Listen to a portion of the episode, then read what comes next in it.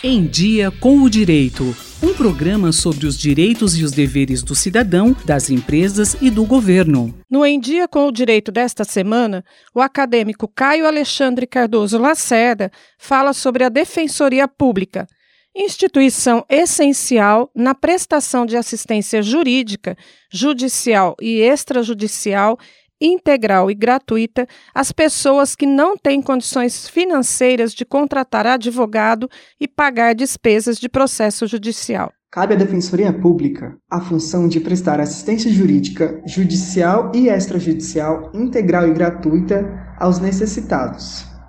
Ou seja, é o órgão do Estado responsável pela concretização do direito ao contraditório e ampla defesa previsto pelo artigo 5 da Constituição Federal e assim garantir o acesso aos que não possuem recursos financeiros para entrar no sistema judiciário o direito à defesa e ao contraditório. Quem pode recorrer à Defensoria Pública? Podem ser atendidos pela Defensoria Pública todos os indivíduos que possuem uma renda mensal individual de até 2,5 salários mínimos ou possuir uma renda familiar total de até 4 salários mínimos. Além de que não podem ser proprietários, titular, herdeiro ou legatário de bens móveis e imóveis superiores a 180 salários mínimos. Além de que não podem possuir investimentos financeiros em aplicações superiores a 20 salários mínimos.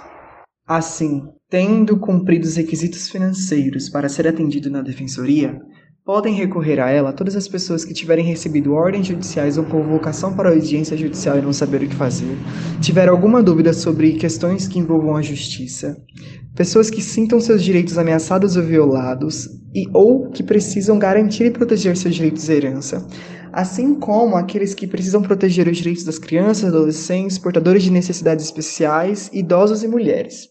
Também podem procurar a Defensoria Pública aqueles que precisam de defesa em casos de acusação da prática de crime ou contravenção penal, mesmo se for preso em flagrante. Além disso, é possível, através da Defensoria Pública, pedir o apoio para entrar com uma ação civil pública requerendo a melhoria da comunidade ou do local onde vivem, podendo apresentar perante a justiça reclamações de falta de saneamento, falta de energia, reclamar da infraestrutura de escolas, postos de saúde, entre outros equipamentos públicos existentes dentro do bairro. Assim é necessário também que, em caso de ação civil pública, seja a associação do bairro como representante da localidade que entre com a ação, por meio da representação dos defensores públicos. Lacerda lembra que a Defensoria Pública está presente em todos os estados da federação. Até o próximo episódio. Rosimeire Talamone para a Rádio USP. Em Dia com Direito, um programa da Faculdade de Direito da USP Ribeirão, coordenação do professor Nuno Coelho. Sugestões de temas ou críticas, e-mail em diacomdireito@usp.br.